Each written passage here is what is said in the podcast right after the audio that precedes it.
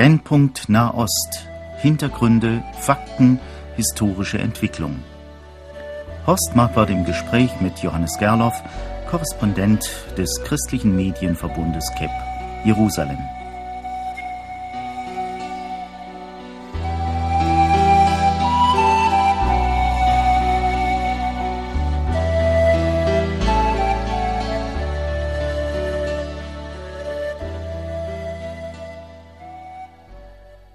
Sehr herzlich begrüße ich Sie, verehrte Hörerinnen und Hörer, zu dieser neuen Folge.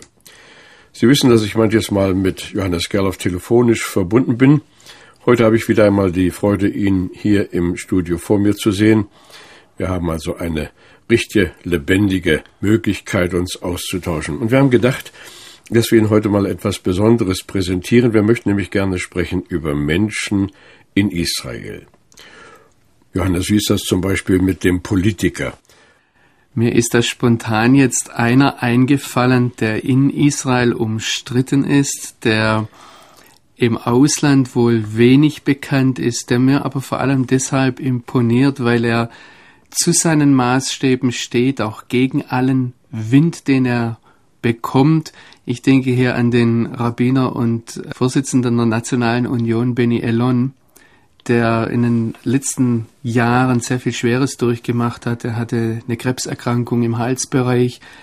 Ähm, er ist auf der einen Seite Rabbiner, er ist orthodoxer Jude. Auf der anderen Seite ist er einer der Siedlerführer in Judäa und in Samaria. Was ihn auszeichnet, ist, dass er zu denen gehört, die sich ganz besonders um die Verbindung zu evangelikalen Christen bemühen. Und damit steht er eigentlich, ich möchte jetzt einmal sagen, zwischen sämtlichen nur denkbaren Fronten. Kann eigentlich ein einzelner Politiker etwas ausrichten in diesem Staat? Wie ist das denn in Israel?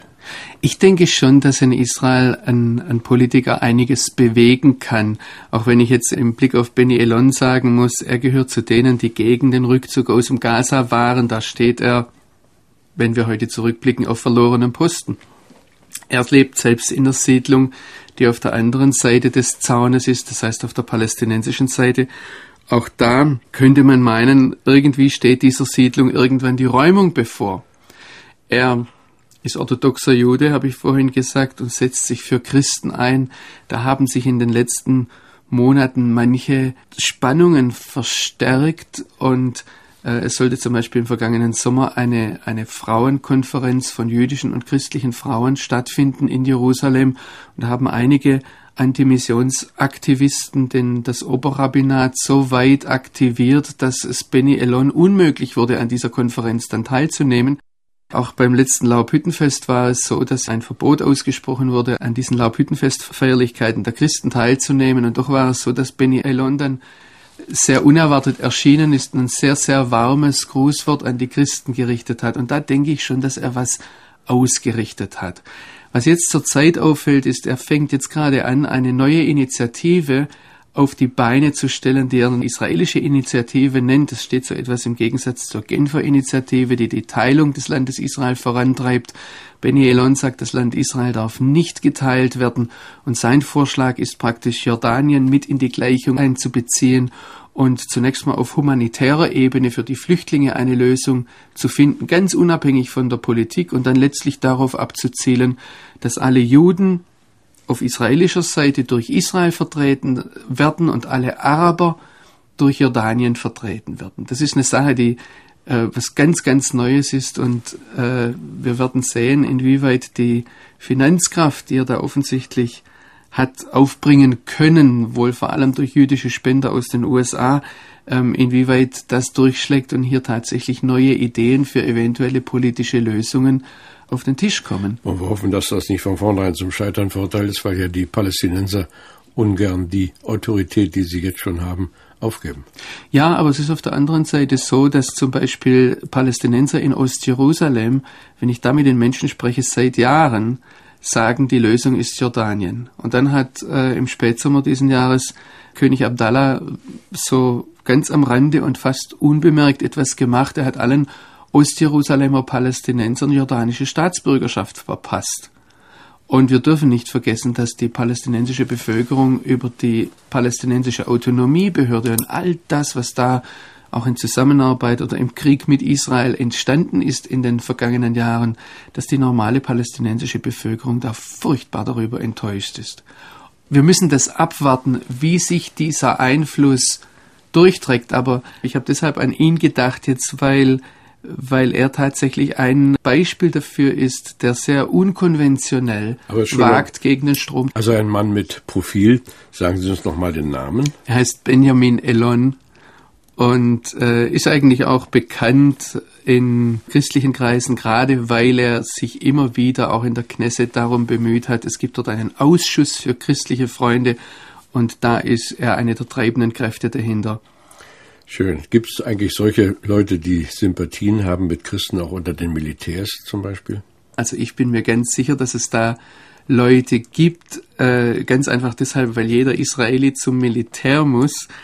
Aber wer mir spontan einfällt hier, und das, das ist aber kein Militär, sondern ein General der Polizei, das ist der Zwigi Vati, der jahrzehntelang Verbindungsmann zur äh, israelischen Regierung war für die internationale christliche Botschaft, der sich aber darüber hinaus für eine ganze Reihe von christlichen Organisationen, auch Volontärsorganisationen eingesetzt hat. Er ist heute jetzt schon über 80 Jahre alt, aber er hat den Staat Israel von den Grundlagen her mit aufgebaut, war dann äh, im Gefängniswesen vor allem tätig, hat sich sehr viel mit jungen Straffälligen beschäftigt von der Gründung des Staates Israel her und ist dann aufgestiegen bis zum stellvertretenden Kommissionär für Gefängnisangelegenheiten in Israel. War da, hat er also praktisch einen der höchsten Posten im Gefängniswesen Israels gehabt und er hat das in, in seinem Ruhestand dann als die Mission erkannt, christlich-jüdische Brücken zu bauen und da als Jude der übrigens im Libanon aufgewachsen ist, diese Brücken zu bauen. Und er war da weltweit unterwegs, hat sich, ich kenne ihn seit langem, mit einem unwahrscheinlich warmen Herzen auch um einzelne Leute da bemüht und hat viele, ich möchte einmal sagen, viele Kinder da auch unter den Christen. Also gerade Leute wie mich, für mich ist der Zwie so etwas wie eine Vaterfigur geworden im Laufe der Jahre. Und er ist jemand, der dies, diese ganze Ausstrahlung natürlich hat von diesen äh, diesen alten Gründungsmilitärs.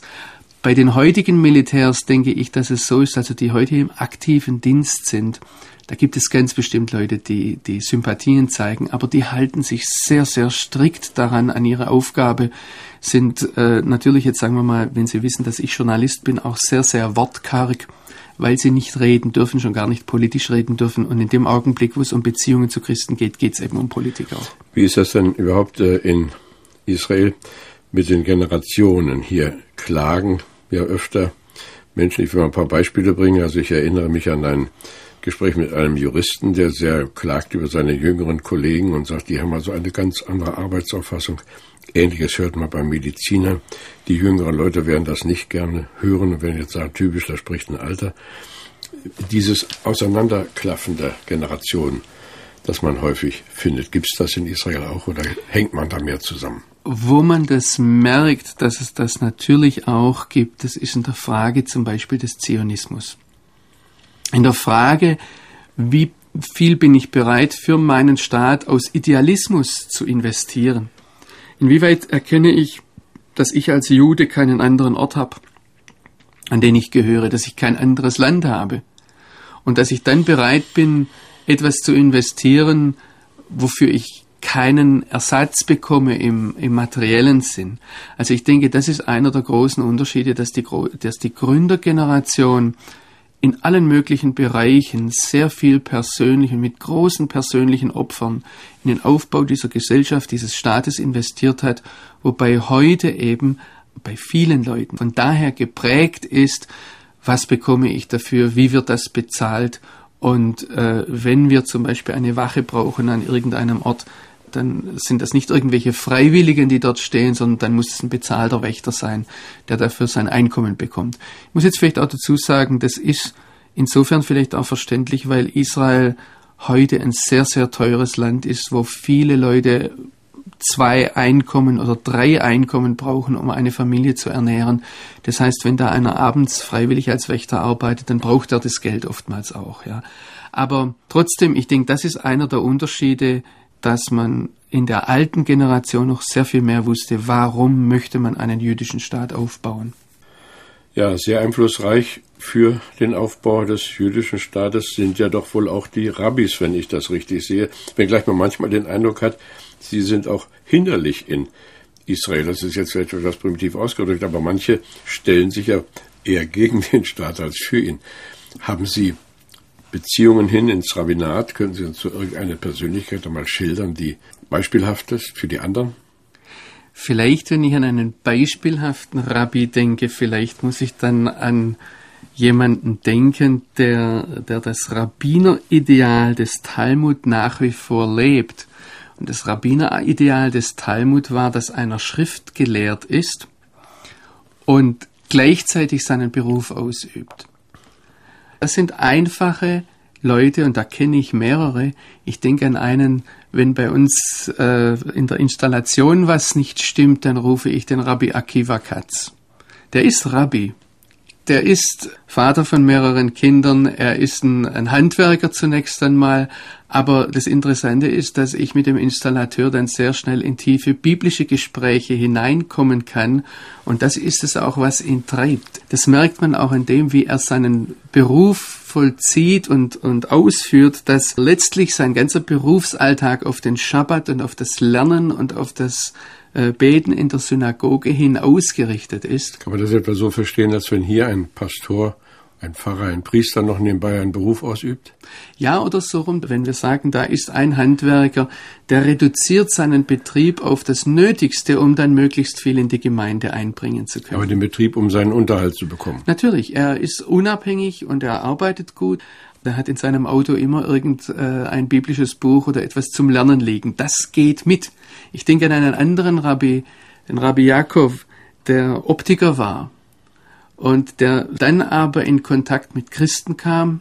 Da war ich einer mit davon und äh, wir haben ihn dann sehr stark auch dahingehend motiviert und dahin gebracht, dass er äh, seine Arbeit als Optiker für Neueinwanderer eingesetzt hat. Und daraus ist etwas erwachsen, dass er jetzt, nachdem er sein Geschäft verkauft hat, sich äh, ganz noch einbringt im, im Bereich christlich-jüdische Verständigung. Das heißt, er bringt eigentlich seine ganze Zeit da ein, dass er christlichen Hilfswerken in Israel seine Dienste anbietet, dass er vor allem auch christliche Volontäre unterrichtet, dass er ihnen zeigt, wie Rabbiner lernen und ich denke, jetzt gerade fällt mir spontan ein anderer ein. Das ist ein Amerikaner ursprünglich, der heißt Ken, also auch ein Rabbi. Und der arbeitet mit einer der großen Internetagenturen, Esha Torah heißt die, äh, zusammen. Da schreibt er Artikel, aber auch er ähm, steht Gruppen zur Verfügung, bemüht sich da auch Christen das zu vermitteln. Er hat mir jetzt gerade vor einiger Zeit was ganz Interessantes gesagt, weil natürlich bei christlichen Gruppen immer die Frage nach dem Messias kommt und er hat es angefangen und hat dann zu mir gesagt, weißt du, ich sage den Gruppen und das meine ich aus tiefstem Herzen, wenn euer Jesus kommt und tatsächlich unser Messias ist, dann werde ich kein Wort gegen ihn einwenden. Das ist interessant, dass dann solche Rabbiner da sehr viel Offenheit entgegenbringen. Das kann ich auch von anderen, die ich vorher genannt habe, sagen. Das ist jetzt natürlich aber ein Unterschied. Ich vermute, wo Sie vorhin gesagt haben, Sie hätten gern die Rabbiner, die vielleicht auch dem Staat Israel weniger dienlich waren. Ja, das sind diese, ich sage jetzt mal, schwarzen Ultraorthodoxen, die aber oftmals auch sehr unnahbar sind und sich um ihre Schülerschar kümmern und die haben natürlich oftmals auch politische Interessen. Das heißt, da ist weniger das Interesse nach biblischem Fortkommen, nach menschlicher Verständigung da, als die Frage, wie bewahre ich meine Schäfchen vor schädlichen Einflüssen. Und da ist dann sowohl eine Abgrenzung gegenüber dem säkularen Israel als auch zum Beispiel eine zum Teil aggressive Abkürzung gegenüber christlichen Missionaren das Vorherrschende. Aber nochmal zurück zu diesen Handwerker-Rabbis. Was macht nun der Rabbi? Predigt er oder ist das mehr ein Seelsorger oder? Ja, natürlich kann er predigen. Aber die Predigt ist nicht wie bei uns seit der Reformation her in einem sehr starken Wortgottesdienst und von der Predigt her geprägten Gottesdienst ähm, da steht die Predigt nicht im Mittelpunkt, sondern im Mittelpunkt in der Synagoge steht das Gebet und das kann eigentlich jedes Mitglied, das das Wissen hat, leiten. Ein Rabbi hat eine besondere Ausbildung, eine besondere Autorisierung, also eine Ordination und als Rabbi darf er dann zum Beispiel Hochzeiten vollziehen, darf äh, Entscheidungen treffen, darf äh, Ratschläge geben, wenn es um bestimmte Rechtsfragen geht von der Schrift her. Ähm, alles, was in diesem Bereich liegt. Aber der Rabbi ist nicht in dem Sinne automatisch auch der Gemeindeleiter. Zunächst mal hat er Prüfungen abgelegt, hat dadurch auch eine besondere äh, Ordination bekommen und hat dann die Möglichkeit, andere anzuleiten. Aber ich denke, alle die Rabbiner, die ich jetzt genannt habe, sind nicht automatisch Gemeindeleiter oder gar politische Leiter, sondern sind innerhalb ihrer Gesellschaft Personen, die mehr in die Schrift investiert haben und mehr in das Wissen auch um talmudische Fragen in, äh, investiert haben und da dann ihrer Gemeinde und ihrer Gemeinschaft dienen. Aber ich habe den Eindruck, Sie sind gerne mit diesem oder jenem Rabbi zusammen. Ja, natürlich. Wir haben immer sehr viel äh, miteinander zu diskutieren und äh, während ich jetzt äh, hier erzähle, fällt mir ein, dass ich auch dringend einem noch eine E-Mail schreiben muss.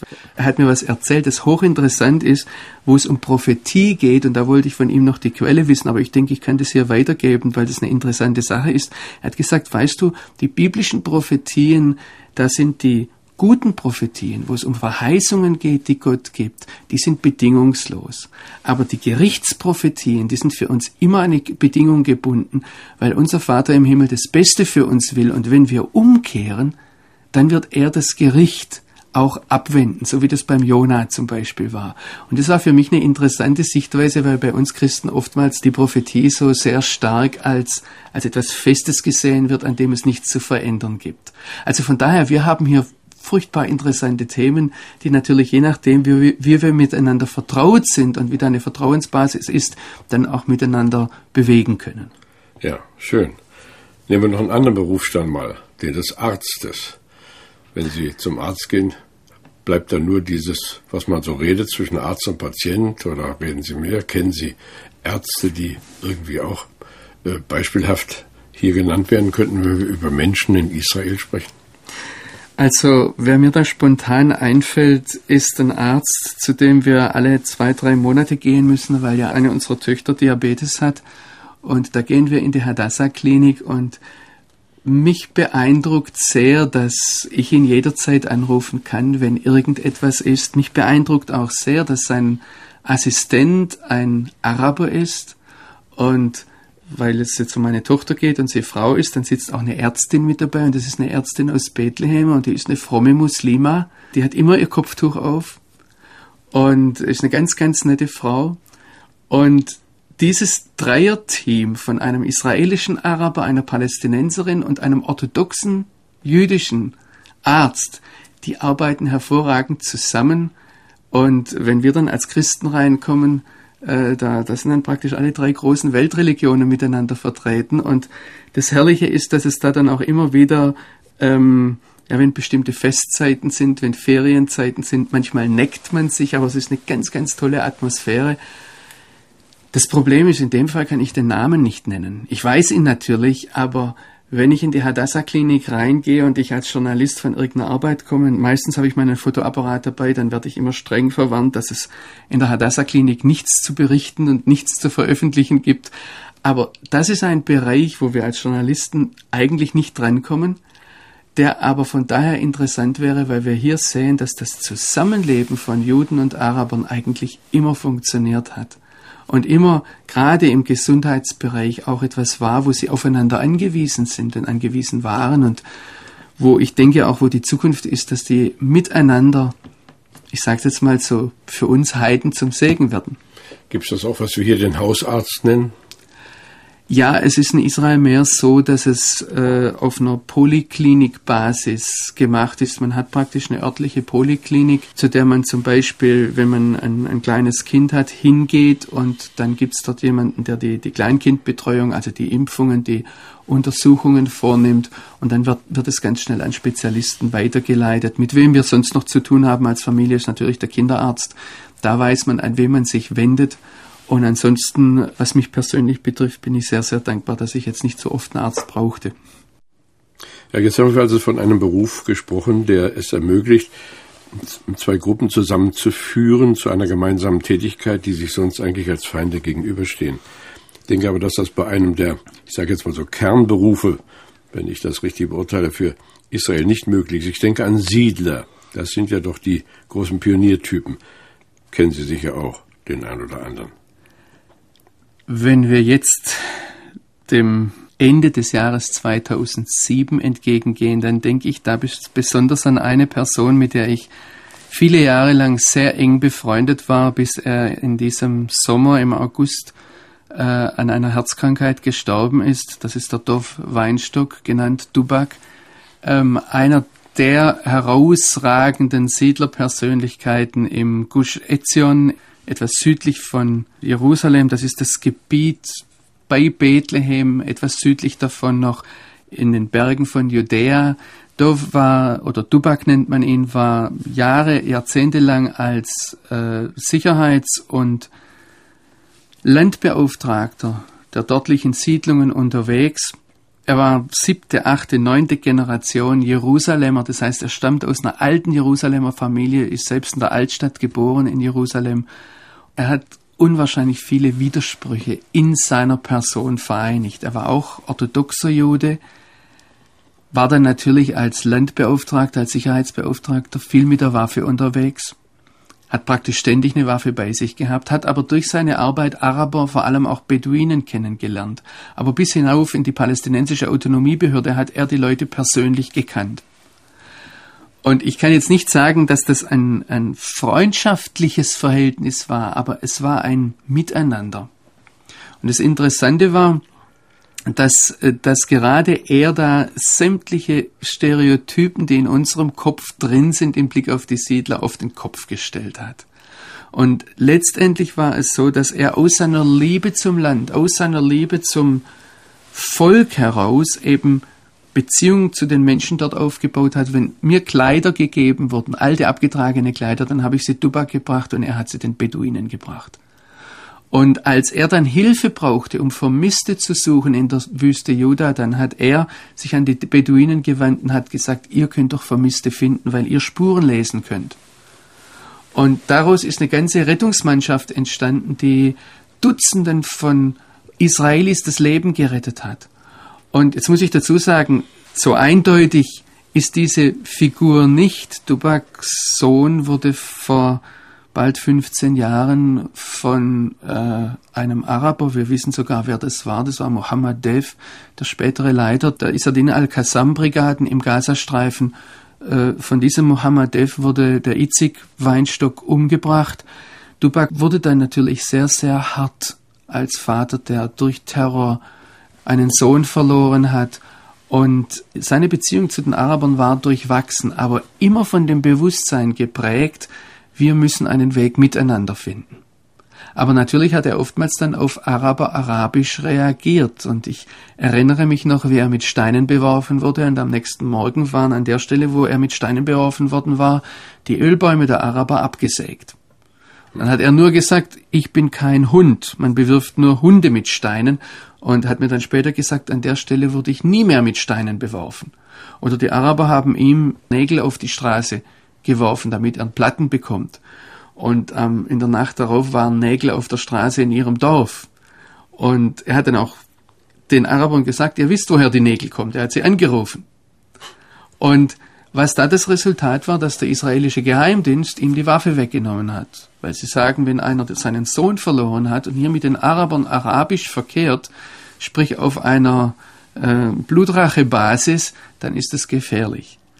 Und das ist diese Mischung von einem unwahrscheinlich rauen Typen, von einem unwahrscheinlich harten Menschen, der aber ein ganz, ganz weiches Herz hat, ich erinnere mich noch, dass, dass ein Beduine, der hat in der Wüste Juda Stücke einer, einer äh, Bar Kochba Schriftrolle gefunden und hat die an einen Professor in Israel verkauft und das ist illegal, weil die, diese, diese Antiquitäten stammen aus dem palästinensischen Gebiet und daraufhin wurde dieser Beduine eingesperrt, wer dem dann einen Rechtsanwalt besorgt und bezahlt hat, das war der Dubak. Also es ist eine, eine, eine ganz, ganz widersprüchliche Person in dem Sinn, ja. Er, er hat auch zu mir einmal gesagt, äh, ich würde einem Araber nie den Rücken zudrehen. Auf der anderen Seite habe ich gesehen, wie die miteinander verkehrten. Und da würde ich dann schon wieder sagen, ich habe das vorhin vorsichtig ausgedrückt, aber da würde ich schon sagen, da ist sehr viel Liebe und Hochachtung auch da gewesen. Und das Interessante war, dass einige dieser Beduinen es auf sich genommen haben, illegal nach Israel zu kommen. Das heißt, das hätte auch Gefängnis für sie bedeuten können, um bei der Beerdigung von Dubak dabei zu sein. Das sind Bereiche, ich kann das jetzt erzählen, ich kann die Namen der Araber nicht nennen, obwohl ich die gut kenne. Das sind Bereiche, die kann ich jetzt berichten, weil Dubak eben gestorben ist und ihm niemand mehr Schaden anrichten kann. Aber das sind Gott sei Dank Dinge im Zusammenleben, die gibt es und da stimmen oftmals dann die Schwarz-Weiß-Vorstellungen, die wir haben vom Nahostkonflikt nicht mehr überein, wenn wir die Einzelmenschen sehen. Vielen Dank, lieber Johannes Gerloff. Es ist schön, Sie hier zu haben und mal auch so richtig zu plaudern. Ich denke, das ist ja unerhört aufschlussreich, Menschen in Israel. Ich bin davon überzeugt, dass Sie noch viele, viele andere Menschen uns hier zeichnen könnten. Machen wir auch mal wieder bei anderer Gelegenheit. Jetzt haben wir uns gefreut, diesen Politiker kennenzulernen, den pensionierten Polizeioffizier, die verschiedenen Rabbis, den Arzt mit seiner Helferin aus Bethlehem und zuletzt diesen mustergültigen Siedler, beispielhaft eigentlich in seiner Gesinnung. Vielen Dank, dass Sie uns durch diese Menschen neu auch die Liebe geweckt haben zu diesem Bereich der Erde, der uns immer wieder neu interessiert, für den wir Gottes Segen erbitten.